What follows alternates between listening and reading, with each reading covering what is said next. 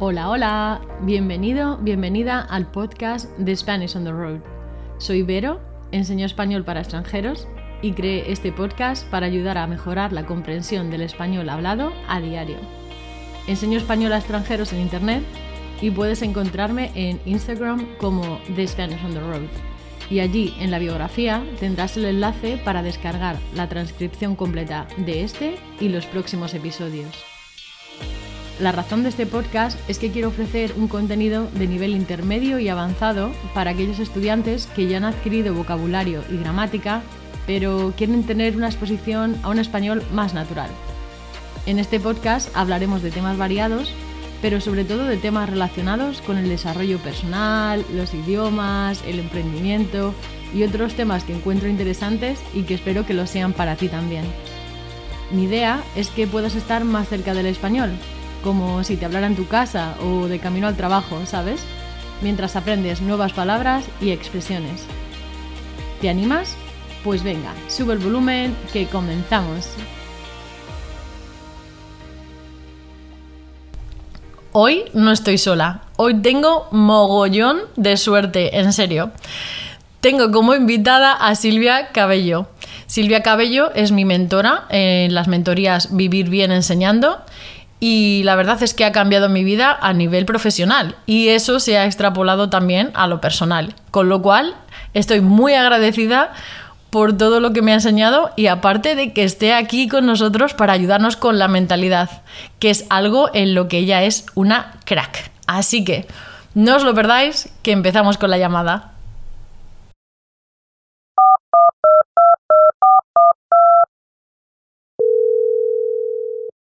Hola Silvia, ¿qué tal? Hola Vero, ¿qué tal? ¿Cómo estás? Muy bien, muy bien. Estoy muy feliz de que estés aquí con nosotros. Y como decía en la introducción, vamos a hablar de la mentalidad del estudiante de español. Muy bien, yo también estoy muy contenta. Muchas gracias por haberme invitado a tu casita y también estoy encantada de charlar un ratito con, con vosotros sobre mentalidad. Sí, creo que va a ser súper interesante. Así que, bueno, te quería, bueno, me gustaría que primero te presentaras, ¿no? Coméntanos un poco. bueno, yo ya he explicado que eres mi mentora, obviamente, pero bueno, cuéntanos tú un poquito más.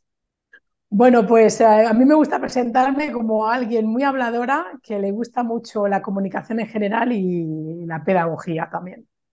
Eh, ¿Qué más contarte? Que los tres puntos fuertes de mi vida que hacen eh, un poco definir quién soy hoy, pues ha sido la, expatriación, la maternidad y el emprendimiento. Y porque, bueno, mm, para las personas que nos escuchen, yo vivo en Francia, yo soy de Barcelona, pero vivo en Francia desde hace 14 años y, soy emprendedora desde hace 2016, eh, empecé a ser emprendedora y la enseñanza pues desde siempre, porque Fui profesora de escuelas, luego profesora de instituto y ahora profesora de español para adultos. Así que la enseñanza ha sido, ah, bueno, me ha acompañado siempre, lo que pasa es que he cambiado los formatos. Eh, para presentarme un poquito más, ¿qué te podría decir? Que me encanta, que mi actividad preferida es un café con leche en una terraza. con hielo. Soy así de simple o de sencilla. Sencillita, muy bien. No necesito nada más. Si puede ser cerquita de la playa, ya me puedo morir en el instante. Y, y poco más, que me encanta desde hace mucho tiempo lo que es eh, eh, el autoconocimiento, la inteligencia emocional y el mundo de la mente. a mí también. que, que me he formado y que de eso también he hecho un poco mi profesión, por eso soy mentora de profesores especializada en lo que es eh, mentalidad y negocio. Sí, bueno, si hay algún profesor escuchándonos en este momento, obviamente, recomendación 100%, Silvia, te cambia, te cambia la vida. Gracias. Así que, pues nada, bueno, te quería hacer la primera pregunta para un poco debatir sobre este tema. Y es la siguiente. A ver, si yo te preguntara qué mentalidad eh, tiene que tener un, un estudiante para tener éxito, ¿cómo lo describirías? ¿Cuál sería esa mentalidad? A ver, claro, es que esta pregunta así, ¿qué mentalidad? Como, como si fuera un outfit, ¿no? ¿Qué me pongo? Pues mira, ponte sí. camisa verde, ¿no? Claro, si fuera así, de, digamos, estructurado o, tanto los pasos 1, 2 y 3 sería como extremadamente sencillo, fácil y, al final pues eh, todo el mundo tendríamos esta mentalidad ideal, si es que existe como tal. ¿no? Al final lo que tienen que entender los alumnos que mentalidad es la manera como ves el mundo y lo interpretas. Y al final, si tienes una mentalidad para ser estudiante de español, al final es una mentalidad también en tu, tu vida profesional, al final es una mentalidad en tu vida personal, al final es una mentalidad en tus retos eh, personales, ya sea más físicos o más espirituales. Es una manera de ver el mundo. A mí me gusta mucho la metáfora de las gafas o, bueno, como hay, miles de metáforas que podemos hacer ¿no? de la mentalidad. Y al final la clave, que no es un ejercicio, sino sería maravilloso, de un ejercicio sí. y dominar la mentalidad para siempre, ¿no? Pero al final la clave es en cómo interpretamos las cosas que pasan, lo que vulgarmente decimos a lo mejor nuestra realidad o nuestras circunstancias, cómo las interpretamos y sobre todo el juicio que damos y que nos damos a nosotros sobre las circunstancias. En este caso, para un estudiante, eh, si vamos eh, concretamente ahí, más allá evidentemente de que, bueno, pues a lo mejor tener cierta pues, disciplina, está claro, ¿no? Que no haya ningún método milagroso, al final tener un objetivo, digamos el, el para qué muy claro, que le llega la motivación, fuerza de voluntad, más allá de esas cosas que podemos escuchar y que sí, es qué juicio se dan ellos de su manera de aprender, su velocidad de aprendizaje, su buenísima o nefasta pronunciación, porque esto al final es muy subjetivo, depende qué persona. Mm, a mí me pasa mucho, ¿no? Que hay alumnos que dicen, es que pronuncio fatal, hablo fatal, pero cuando voy a España todo el mundo me dice que hablo muy bien. qué sorpresa, ¿no? Sí.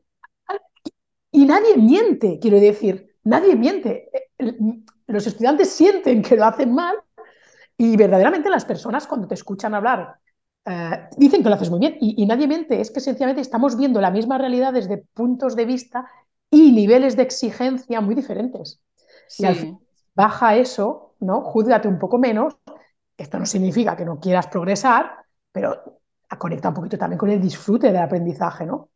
Sí, sí, porque si lo que decías de las gafas es eso, cómo vemos, eh, bueno, sí, cómo vemos nosotros esa realidad, ¿no? ¿Qué gafas nos ponemos? Si una persona, a lo mejor, lo que dices, ¿no? Un estudiante, a lo mejor tiene muy buena pronunciación, pero como tiene puestas las gafas negras, ¿no? Digamos, lo ve todo así como muy negativo y nunca ve que es suficiente, tiene muchos juicios hacia él o ella misma y sí, es complicado. ¿Cómo, y ¿Podrías decirnos como alguna manera, bueno, como un tip, ¿no? Algo así que pueda ayudar un poquito a cambiar esa perspectiva o ese juicio? Pues la clave ya no está en que si pronuncia bien o pronuncia mal, porque esto a lo mejor, bueno, en una enseñanza como la enseñanza de un idioma, al final hay como, como criterios, ¿no? Podemos catalogar, podemos meter en casilla al alumno, que este nivel, que este... O sea, sí, se puede comprobar tu nivel de pronunciación, si es de tal o tal nivel, si es lo que se espera, que... Pero la cosa no está ahí, es ya no es que tú pienses que tienes una buena pronunciación, una mala pronunciación. ¿Qué pasa? La pregunta es, ¿y qué pasa si no pronuncias perfecto, entre comillas, si es que eso existe? ¿Y qué pasa? ¿Qué dice esto de ti? Em, ¿se, puede cambiar? ¿No se puede cambiar? ¿Lo quieres cambiar? ¿Es obligatorio cambiarlo? ¿Qué pasa mientras el proceso de cambiar no es ipso facto y hay un tiempo en medio? ¿no? quiero decir que al final es eso. A, mí me pasa, y seguramente a ti también te pasará en clase, que generalmente los alumnos que, que tienen un progreso más evidente y claro, sobre todo en, al oral, ¿eh? ¿hablo? sí, sí, sí. Eh, no son, y esto es parece injusto, ¿eh? pero, pero es una realidad. No son ni los que a lo mejor han estado más horas dedicando tiempo al español, ni, ni los que a lo mejor son como más disciplinados, que evidentemente ¿eh? para un aprendizaje se necesita un mínimo de, compromiso y de horas y de dedicación. ¿eh? Eso sí. Pero el progreso a veces no está ahí tanto, sino en las personas que entre comillas, les da un poquito igual lo que opinen los demás. Y dice, bueno, yo voy a hablar. Y mira, yo el otro día fui a, de viaje a Valencia y yo me entré en el restaurante y dije esto. Y yo me puse en una conversación y dije aquello. Y esas personas que tienen como esa libertad de, me da igual el juicio exterior, que eso lo único que significa es que ellos tampoco se están juzgando por su español, esas personas tienen el nivel que tienen, pero tienen una capacidad de progresión que va a ser mucho más evidente. ¿Por qué? Porque se lo permiten, se permiten el equivocarse, se permiten el estar aprendiendo. al final son estudiantes de español. Claro. cógete el rol de estudiante de español, persona extranjera que está aprendiendo un idioma. Porque claro, sí. la vivencia de un estudiante español con una exigencia, que, yo odio esto de español como nativo. No, uno, no hay un español nativo, porque nativos hay y no hablamos igual. o sea, ¿dónde, está la, ¿dónde está? ¿Cómo habla un nativo? Quiere decir, que quieres hablar con más naturalidad, con más... Eh, sí, sentirte más tú, sí. Perfecto, sí, yo, lo puedo entender. Pero como un nativo, aparte es que no, no, es, no es un nivel, quiero decir, ¿qué es? o sea, hay, hay yo tengo alumnas que hablan mejor que ciertos nativos. Totalmente, a mí también me pasa, sí. Se preocupan por unas reglas de ortografía, unas reglas de la lingüística que no se preocupan muchos nativos. Sí, sí, sí. Tengo alumnos que el imperativo lo hacen súper perfecto con su D al final y cuantísimos nativos hacen los imperativos con un infinitivo. Sí, sí, sí, sí, por eso digo que y somos profesoras, quiere decir que eh, sería, bueno, ah, que nos lleven a la hoguera. No, estudiantes, somos profesoras, somos nativas y nos equivocamos. Y es más, spoiler, nos seguiremos equivocando, porque no somos perfectas. Eso, eso, es así. Sí. Sí, sí, sí. Y bueno, es que lo que has dicho es súper interesante. Y yo también pienso, por ejemplo, que otro punto, ¿no? Para esa mentalidad es eh, esa disposición al aprendizaje constante, ¿no? Aparte de lo que tú comentabas de los errores, es tener esa disposición para aprender constantemente y no infantilizarse y poner excusas. Esta, esta, frase es tuya, obviamente. No infantilizarse y poner esas excusas de, ah, que hoy he, tenido mucho trabajo, es que hoy estoy como muy cansado, sino tener esa, sí, pues eso, esa predisposición, ¿no? A decir, bueno, yo, si quiero realmente mejorar, tengo que tener una mentalidad de eh, que esto va a ser algo que necesito hacer de manera constante para tener esa mejora, ¿no? ¿O qué piensas? bueno, como, como tú dices, al final, cuando tú quieres algo, tienes que hacerle espacio. Tal sí.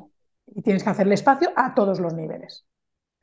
Entonces, si tú por por X razón, porque puede ser que hay personas que tienen un, ritmo de vida donde a nivel de tiempo tienen un espacio más reducido. O sea, a ver, que 24 horas tenemos todos, ¿no? Pero bueno, ya se me entiende, ¿no? Pues que a lo mejor por X situación personal, laboral, bueno, si tu realidad es una, vale, pues entonces se, sea, bueno, pues un poco adulto responsable, mira la realidad que tienes y qué tiempo verdaderamente le quieres dedicar y qué puedes dedicar. Entonces, no, no querer tener unas exigencias o unos resultados que si mmm, enfrente no le estás dando unos recursos, un espacio, sabes que no vas a conseguir. ¿vale? Esto es muy fácil, por ejemplo, cuando lo cambiamos con un ejemplo exterior. E, e, el, típico ejemplo del gimnasio, ¿no? O de, mm, de ganar en fondo físico, ¿no?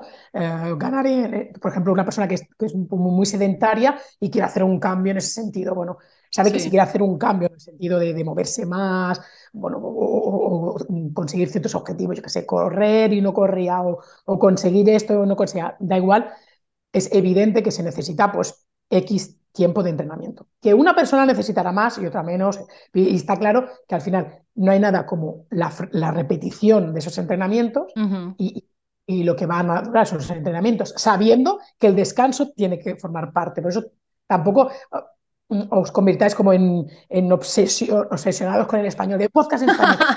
no hace falta tatuarse la bandera. Está, España. Está, genial, si está conectado desde el placer, pero si está todo con o sea, podéis aprender español sin tener una, obsesión absoluta con el español, porque la vida no es solo que aprendáis español, la vida son muchas cosas. La vida es irte con tus amigos a tomar algo, la vida es tu trabajo, la vida es tu familia, la vida es tus amigos, que dicen, no pasa nada si no eh, eres productivo con el español, no pasa nada si un día te vas a pasear eh, por el campo y no tienes un podcast español en las orejas, no pasa nada. Decir, sí, porque puede llegar a la autoexigencia, ¿no? Al final, o sea, quiero decir, pero sé consciente que todo al final necesita pues, pues, su tiempo. No todo se paga, se puede pagar con dinero, se puede pagar con tiempo o se puede pagar con las dos, que es cuando el compromiso está en su punto máximo, para mi opinión. ¿no?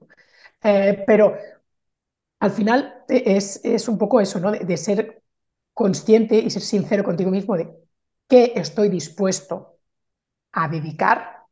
Y entonces, entonces ajusto tanto mi ritmo como mi, mi objetivo, como todo. Y sabiendo que generalmente dentro de nuestro tiempo o de nuestras prioridades, cuando verdaderamente el objetivo o el motivo, la experiencia, el disfrute, es algo que verdaderamente, mm, como dicen en francés, me trenda de trip, o sea, me coge por el estómago, o sea, lo ah, siento. Sí, o sea, si es algo que verdaderamente es que es, o sea, es mi prioridad, también lo sacas la prioridad. Porque si es algo que para ti es prioridad, puedes priorizarte, ¿vale? Lo que pasa es que nos cuesta mucho. El priorizarnos también es una cuestión de mentalidad. Entonces, si verdaderamente para ti este aprendizaje de español es algo que está en tus prioridades y te permites el priorizarte, sí. pues eh, al final consigues encontrar esos momentos. Consigue, evidentemente, para dar espacio a ciertas cosas, a lo mejor tendrás que sacar otras, eso está claro. Porque Ahí vienen los límites, ¿no? límites, que es otro tema de mentalidad, pero está, está, claro que al final lo que decimos, 24 horas son 24 horas, el objetivo no es que te las quites de dormir, ni de disfrutar, ni de descansar, pero hay, uno, hay negociaciones, claro, al final, ¿no? Hay, hay límites que tienes que ir poniendo y si tienes muy claro, digamos, el, el, eh, el verdadero objetivo que te lleva a aprender español y si, tienes, y si tienes la capacidad de conectar ese aprendizaje con el disfrute, entonces estás en la, bueno, en la, el aprendizaje más óptimo, para mi opinión. Encima con Vero como profesora de español, pues ¿qué más quieres, no? Claro, pues ya está. ya estaría todo. ya estaría todo, no, no tendríamos que, que, decir nada más. Pero que dice que si, si buscas el, el, aprendizaje óptimo, está ahí. Está en que para mí sea una, una prioridad en ese sentido, no, no, la única, pero una de mis prioridades, el aprender español por X razón, puede ser por el simple placer de hablar, de, hablar otro idioma, eh, una coherencia que le deje un espacio y que encima conecte con el disfrute. Es que y, que ya, y si ya haces un mix de que no me juzgues si cometo errores, porque la única manera de, de aprender es equivocándose, ya haces ese mm, disfruta. Solo me queda decir disfruta y habla español. Claro, entonces ya lo tienes. Pues Ah, es que ahora que estabas comentando eso, claro, me ha recordado bastante a, bueno, pues la mentoría, ¿no? De ir bien enseñando. que una de las primeras cosas, claro, que, que hicimos es un poco esa idea general, esa mentalidad de por qué estás aquí, cuál es tu por qué, ¿no? Pues igual que es, es algo que se tiene que preguntar al estudiante español y un poco visualizar eso desde el disfrute, desde el merecimiento, desde por qué quiero llegar a donde quiero llegar. Y eso es de donde yo creo que también un estudiante puede sacar esa, esa mentalidad y esa fuerza para ser constante en su aprendizaje, ¿no? Aquí hay muchas veces que encontrarás dos preguntas, el por qué, que sería como algo anterior, como eso que te motiva, y el para que es como algo posterior, algo como el objetivo que vas a encontrar. Al final, esto es una cuestión lingüística de cómo lo decimos. Lo que tienes que conectar al final es como esa fuerza ¿sabes? Em, esa cosa que no, que la puedes explicar, pero que te cuesta un poquito, ¿no? Que hace que estés aquí, que estés aquí en una mentoría, que estés aquí en un curso de español. Le puedes decir que es tu motivación, puedes decir que es tu para qué, tu por qué, bueno, hay miles de maneras de decirlo, pues que lo puedes ya llevar a tu misión, esto al final son maneras de, llegar, de, hacer llegar este mensaje, pero el objetivo es, es esta cosita que te, que te mueve por dentro, que te hace que hoy estés aquí. Aquí puede ser en la puerta de un gimnasio, en una clase contigo de español, en una mentoría, en el banco para firmar la hipoteca de una casa, en no me, no me hipoteco jamás en la vida, en lo que sea, ¿no? De las decisiones que tomas, ¿no? Es, es, eso lo que, lo que te hace estar ahí. Y verdaderamente si quieres estar, estar ahí, evidentemente, por supuesto. Claro. Y bueno, yo también ah, lo que pensaba sobre, bueno, sobre la mentalidad, ¿no? Mm, un poco aprovechar eh, el cómo eres. Por ejemplo, yo en mi caso, ¿no? Yo hablo desde, desde mi, mi, caso, ¿no? Yo soy bastante parlanchina, como has dicho tú, que tú también eres, ¿no? Entonces, si eres parlanchín, ¿no? O parlanchina, aprovechar eso, aceptarlo de ti y usarlo eh, como pues, parte de tu mentalidad para decir, bueno, pues es que si yo soy así, voy a, aprovechar cada ocasión que tenga para practicar mi español, aunque tenga errores, como hemos hablado antes, aunque a veces salte algún juicio, etc. Ese, por ejemplo, mm, o sea, yo, por ejemplo, lo veo un poco como esa aceptación dentro del aprendizaje de idiomas. Claro, y en este caso, por ejemplo, mm, mm, Vero, estás diciendo un adjetivo, ¿no?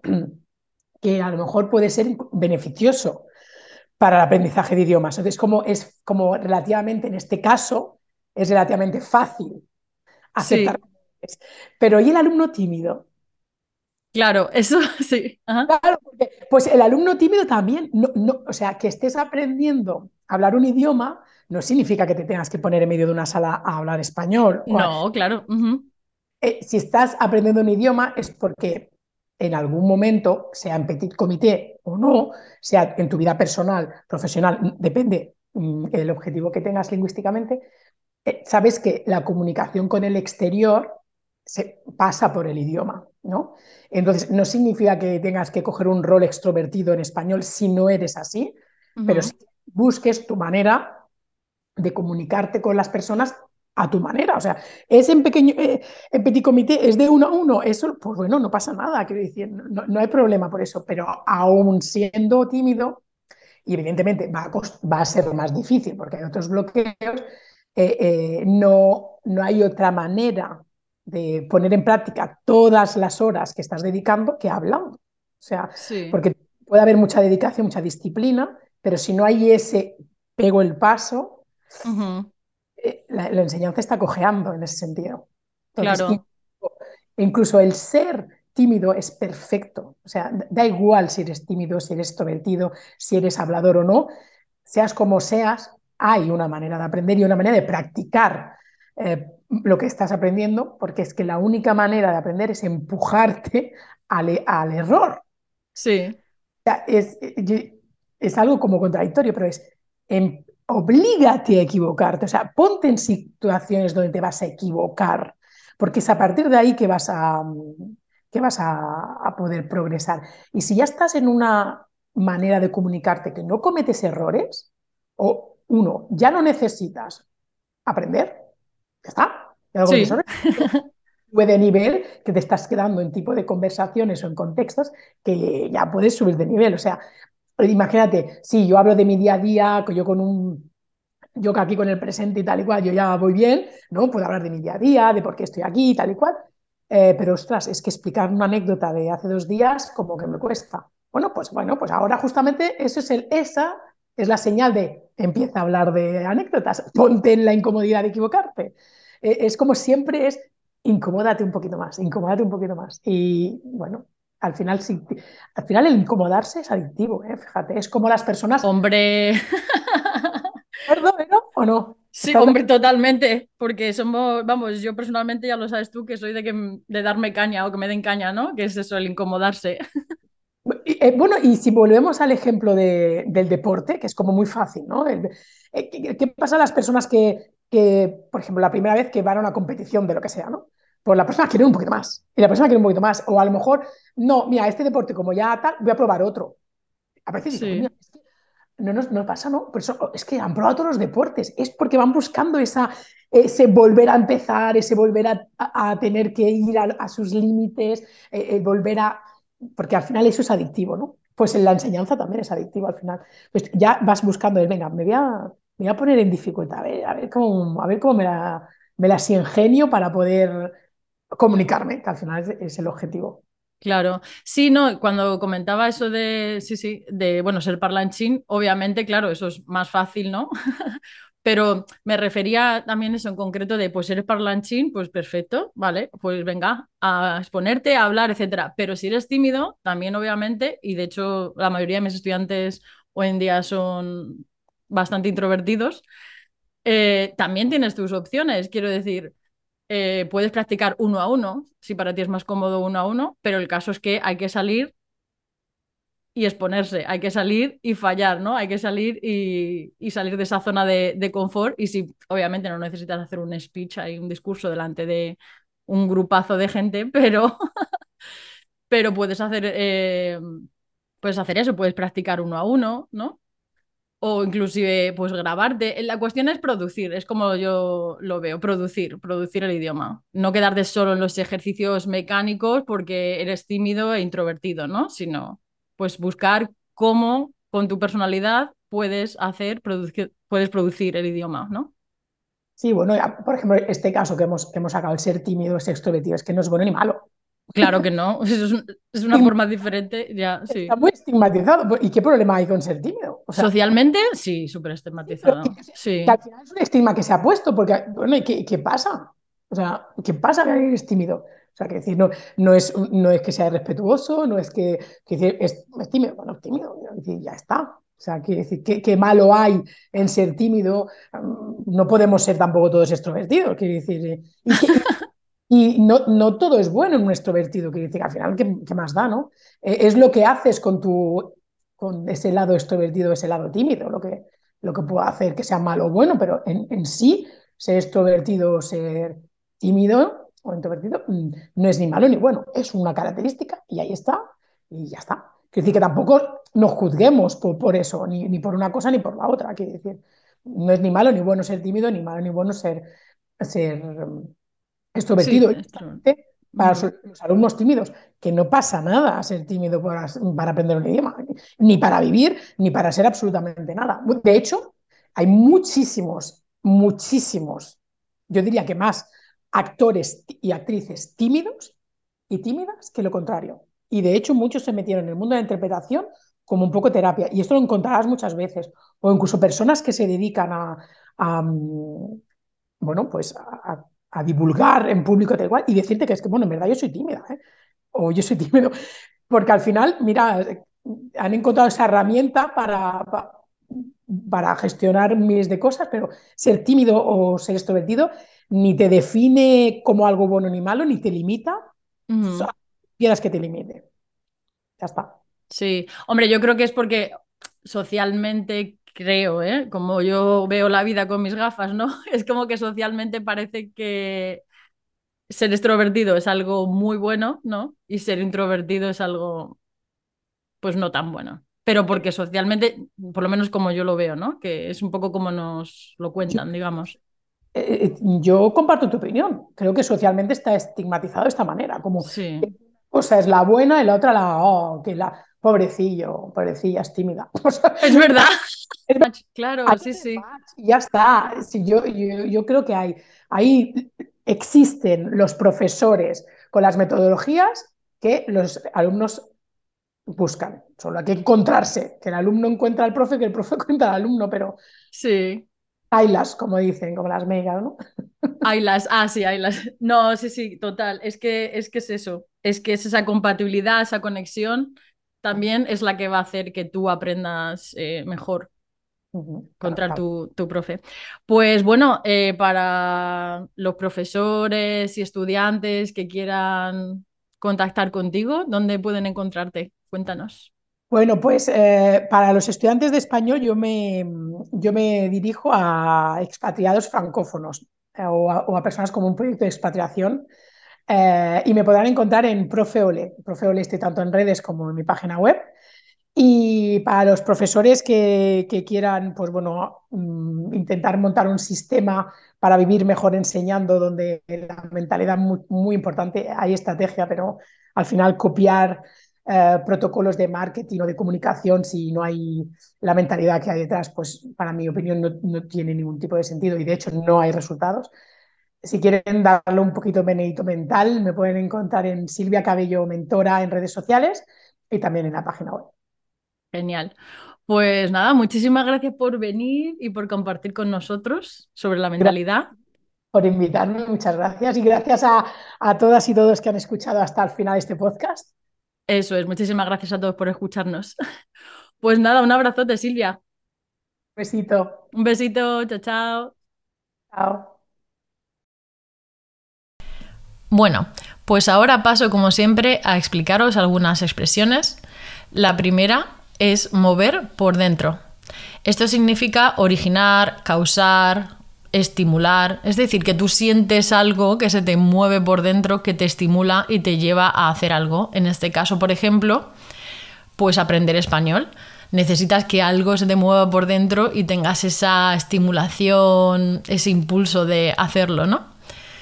La otra que utilizamos es en petit comité. Esto significa en un grupo pequeño, en confianza.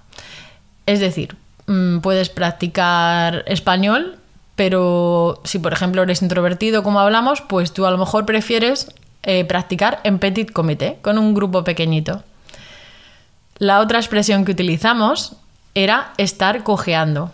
Normalmente decimos esto pues de un mueble, una mesa, una silla que se mueve y se tambalea y entonces tiene como cierta inestabilidad.